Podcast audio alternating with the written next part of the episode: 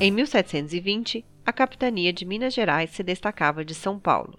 Tinha início então, oficialmente, a saga que começava com uma atividade econômica que daria origem a um novo jeito de ser de um povo e uma civilização singular.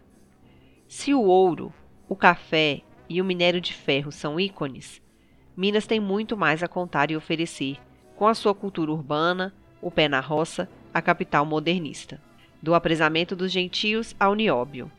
Do Tijuco ao Vale da Eletrônica e à indústria de base tecnológica, Minas é dos Gerais. Diversa e desigual desde sempre, busca um futuro de bem-estar e igualdade de condições para todos os que aqui nascem e aqui chegam para construir uma vida melhor. Comemorar 300 anos de Minas Gerais é um orgulho e também um momento especial para nos reunirmos, refletirmos e darmos início a uma caminhada rumo ao protagonismo que essa terra merece.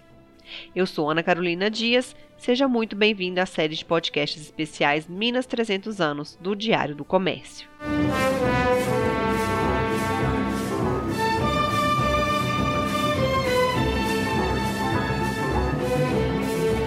Para tentar entender um pouquinho da história da economia mineira nesses 300 anos, conversamos com o professor e pesquisador do Centro de Desenvolvimento e Planejamento Regional da Faculdade de Ciências Econômicas da UFMG, Marcelo Magalhães Godoy. O professor destaca que o chamado ciclo do ouro, que tem tanta força no nosso imaginário, foi bem mais do que o volume e a riqueza de seu apogeu no século XVIII. A economia mineira se adaptou e continuou pujante mesmo com a decadência do ouro é, nós teríamos o período de formação, corresponderia a esses primórdios e também é, o período de consolidação das próprias estruturas do Estado português em Minas Gerais, que irão assumir uma feição também inteiramente nova vamos dizer que o processo de imposição do Estado português em Minas Gerais ele é um processo compreendido na primeira quadra do século XVIII. Então, esse é o período de formação. Período de consolidação e auge corresponderia às duas quadras seguintes, então a segunda e a terceira, e o período de declínio, que será irreversível, compreenderia, em parte, a terceira quadra e, em parte, a última quadra do século XVIII mais ou menos se convenciona estabelecer um período de transição desse modelo da economia do ouro para o outro modelo que estará consolidado no século XIX. Essa transição compreende, sempre de uma forma estilizada, aproximadamente a última quadra do século XVIII e a primeira quadra do século XIX. Então, é a transição da, do modelo da economia do ouro para o modelo da economia escravista mercantil de gêneros básicos de subsistência, que é um modelo que vigora, já consolidado a partir da primeira quadra do século XIX até a terceira quadra do século XIX. Então, digamos, mais ou menos, portanto não é um período tão curto uhum. assim, a economia do ouro compreenderia entre formação, consolidação, auge e início do declínio ou da crise três quartos de século. Que há em comum entre esses dois modelos? São duas economias escravistas. Em geral, se singulariza, e eu creio que a literatura permite dizer, como uma experiência histórica única na história da escravidão moderna, de é, passagem de uma dinâmica economia escravista de mercado externo, afinal o ouro era destinado na sua maioria para o exterior, converte-se numa dinâmica economia escravista de mercado interno, enquanto tenha também é, vínculos com o exterior. Em outros termos, é dizer o seguinte: é o único processo de conversão de uma economia escravista dinâmica de mercado externo para uma economia escravista de mercado interno. Não há outra experiência histórica, pelo menos, de uma economia de maior importância como o caso de Minas Gerais. E foi o café o responsável por impulsionar a indústria mineira. A indústria brasileira mais diversificada em termos de emprego de mão de obra, em termos de ainda que por meio de uma aproximação, valor da produção em termos também, se fosse possível estimar, de consumo de energia, a indústria brasileira mais importante no século XIX, até a terceira quadra e não depois, é a indústria de Minas Gerais. Então, é uma economia diversificada, que tem um setor de transformação muito importante. Quais são as atividades principais? Atividades têxteis. A siderurgia é uma siderurgia, vamos colocar entre aspas, primitiva, arcaica, mas ela é muito importante, e um conjunto muito variado de artes e ofícios manuais e mecânicos que trabalham um sem número de matérias-primas, produzem uma, um sem número de produtos e serviços em uma economia que não é mais essencialmente de base urbana, como era no século XVIII, mas ainda é muito importante o seu setor urbano no século XIX. Existe um fator que permanece de um modelo econômico para o outro e é fundamental na estruturação e sucesso de ambos o escravismo. Mas as estimativas falam uma população predominantemente de cor, e aqui nós vamos considerar não só população negra, mas também uhum. mestiça, Quanto à população negra, ela é majoritariamente de origem africana, a revelar uma característica que não se altera ao longo da experiência da escravidão moderna. Isso não é só Minas Gerais, não é só uhum. Brasil, são todas as zonas escravistas da, das Américas, excetuado uma única experiência de fato importante que foge dessa regra, que é o sul dos Estados Unidos no século XIX. Então, excetuado o sul dos Estados Unidos, é impossível reproduzir de forma simples e mais ainda de forma ampliada, ou seja, a reprodução e ampliação dos plantéis escravos, se não pela entrada constante de novos escravos de origem africana. É. Portanto, um tráfico internacional que deve ser dinâmico durante todo o período, assegurar uma larga oferta e a preços relativamente baixos. E, portanto, o que se pode dizer genericamente é que a posse de escravos, do ponto de vista microeconômico, mas também macroeconômico, é o principal indicador de dinamismo econômico. Uhum. E eu costumo dizer que, Minas Gerais, ao contrário do que diz a historiografia tradicional, não transita de uma economia escravista dinâmica, a economia do modelo, da economia do ouro, para é, uma economia de subsistência, de autoconsumo, e que significou, inclusive, a perda do dinamismo dessa economia regional escravista. O que se verifica é exatamente o, contrário.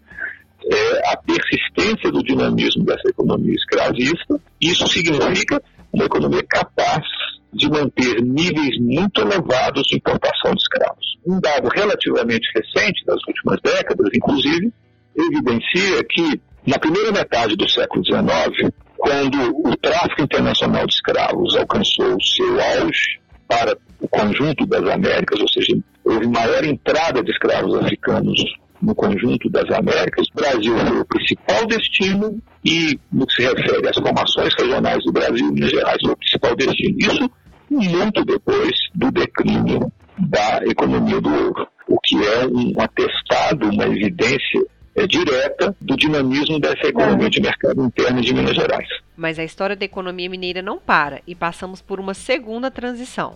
Essa segunda transição, ela ocorre também em aproximadamente 50 anos.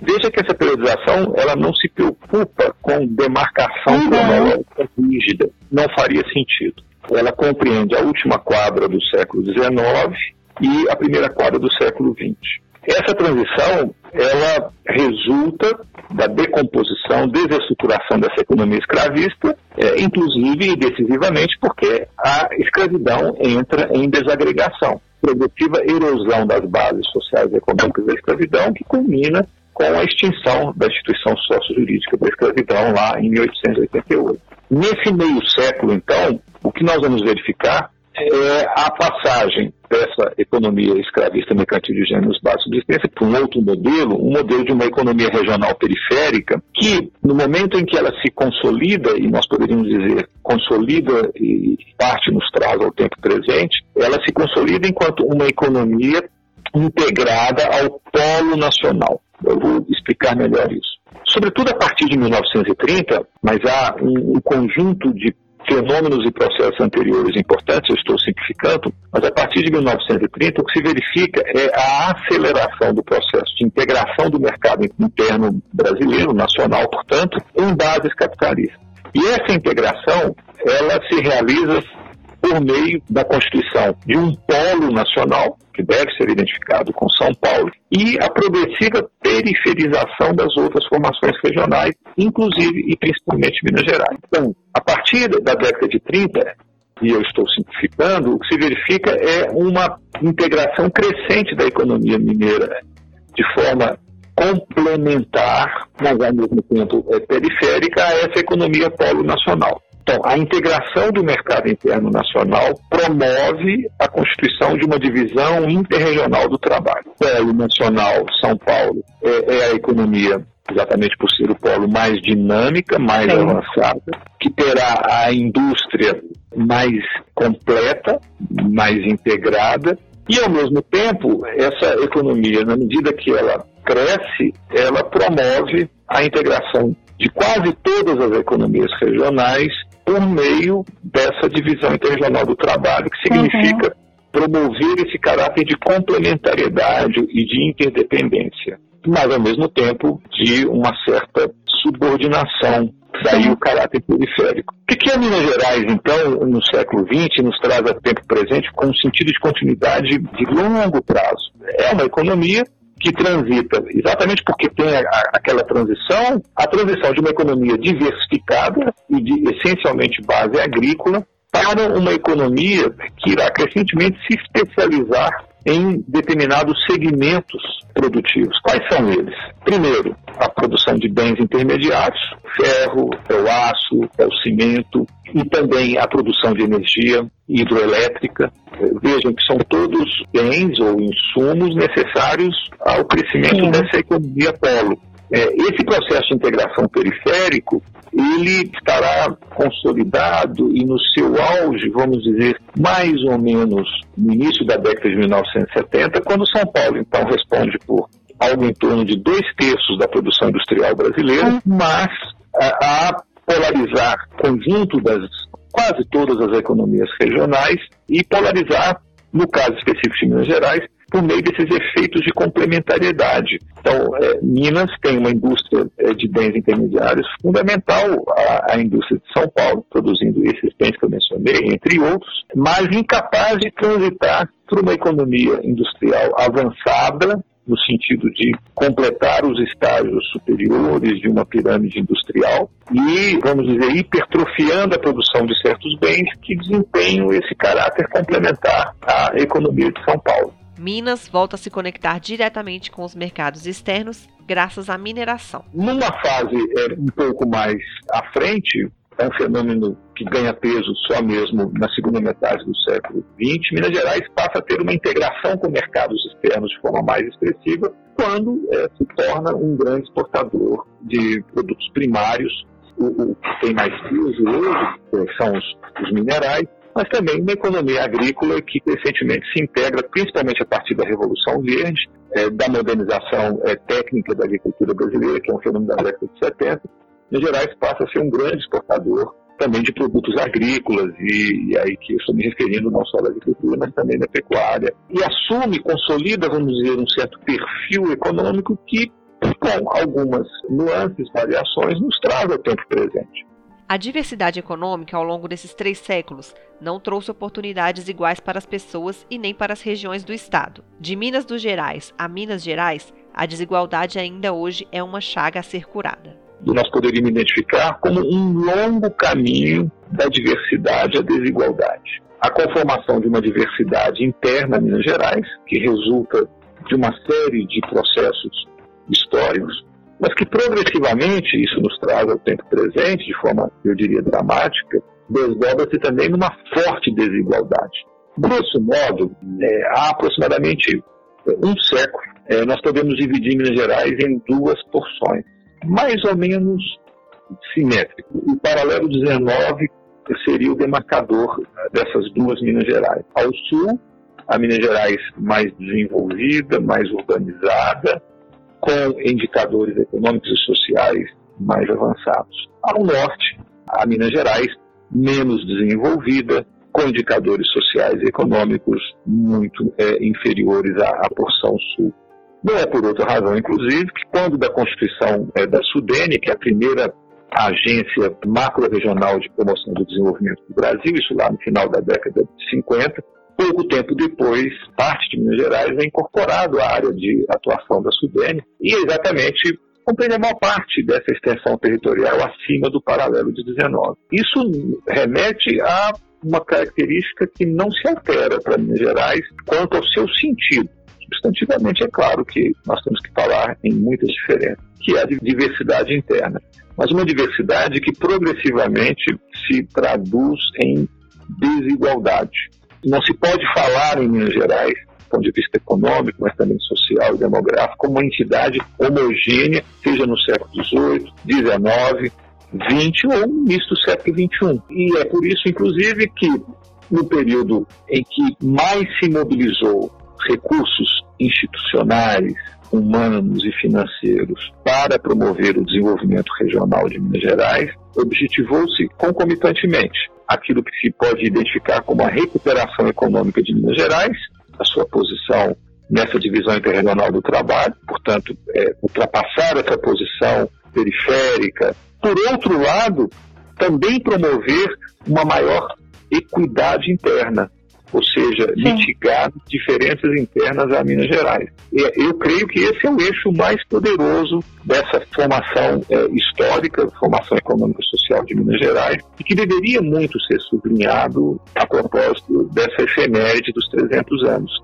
Mesmo sem gostar de fazer apostas para os próximos anos, o professor acredita nas potencialidades do Estado para um futuro melhor e mais justo para a população mas alerta que se a mentalidade não for alterada, não haverá um resultado diferente do atual. Eu diria muito genericamente que o nosso padrão de inserção na economia mundial, independente de Minas Gerais, eu falo do conjunto do país, esse padrão de inserção ele só pode ser alterado, revertido com a mudança do modelo econômico. Digamos muito genericamente, no último quinquênio, desde aproximadamente 2015, é o que se verifica com esse modelo que poderia ser identificado, eu acho que um certo consenso, identificá-lo como ultraliberal, eu afirmaria que há um consenso entre os economistas que ele não pode nos reservar nenhuma alteração desse padrão de inserção, é. posto que, primeiro, ele implica cada vez mais no recuo do papel do Estado como principal agente do processo de desenvolvimento,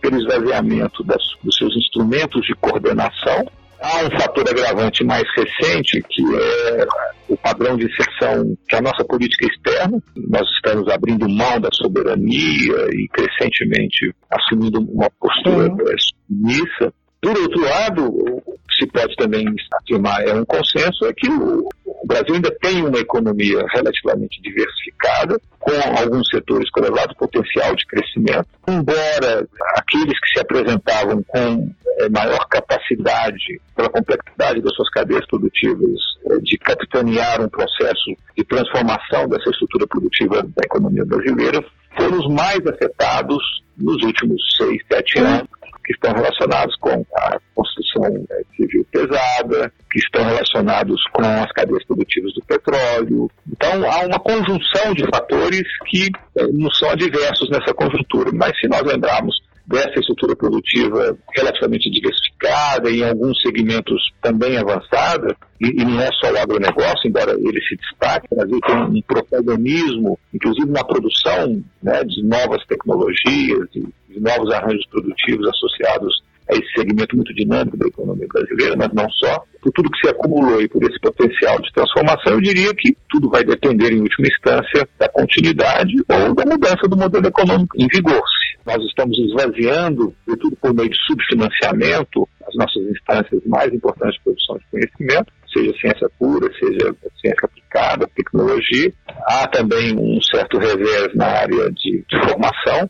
Se nós podemos pensar na ruptura ou na mudança desse padrão de exceção e com suas consequências para Minas Gerais, evidentemente, nós temos que pensar no retorno de um modelo de caráter desenvolvimentista. Mas há uma experiência histórica acumulada que nos favorece ainda. E, então, correlação de forças e é, a capacidade ou não de um novo pacto, segundo um modelo de desenvolvimento, uhum. um projeto nacional que assuma esse caráter, potencialmente nós somos capazes de forjá-lo novamente, porque afinal nós temos, tivemos um grande êxito né, ao longo de muitas décadas, com todas as suas limitações, e, e o Brasil, é, enfim, tem um, um, potencial por uma série de, de fatores que o distingue demográficos, de recursos estratégicos, é, de instituições de Estado ainda né, importantes. Hum. E Minas Gerais, claro, tem também as suas potencialidades. Minas Gerais mais ou menos se estabilizou nos últimos 70, 80 anos respondendo por algo em torno de 10% do PIB nacional, principalmente ancorado na, na importância do seu é, setor agrícola moderno, capitalista, avançado, com seu setor minero-siderúrgico, avançou também com esses polos, nós temos polos tecnológicos importantes, mais recentemente, eu diria, nas últimas décadas, por essa incapacidade de transitarmos para uma outra etapa do processo de transformação em direção a essas formas mais avançadas, nós ficamos para trás. Agradeço a todos vocês que nos acompanharam até aqui e também ao professor Marcelo Magalhães Godoy pelo panorama do Estado, tanto na área econômica quanto histórica e social. Você não pode perder os próximos podcasts da nossa série dos 300 anos de Minas Gerais. Então, acompanhe todo o conteúdo no diariodocomércio.com.br e também nas nossas redes sociais. Espero todos vocês. Esse programa foi uma produção de Daniela Maciel com apresentação e edição de Ana Carolina Dias.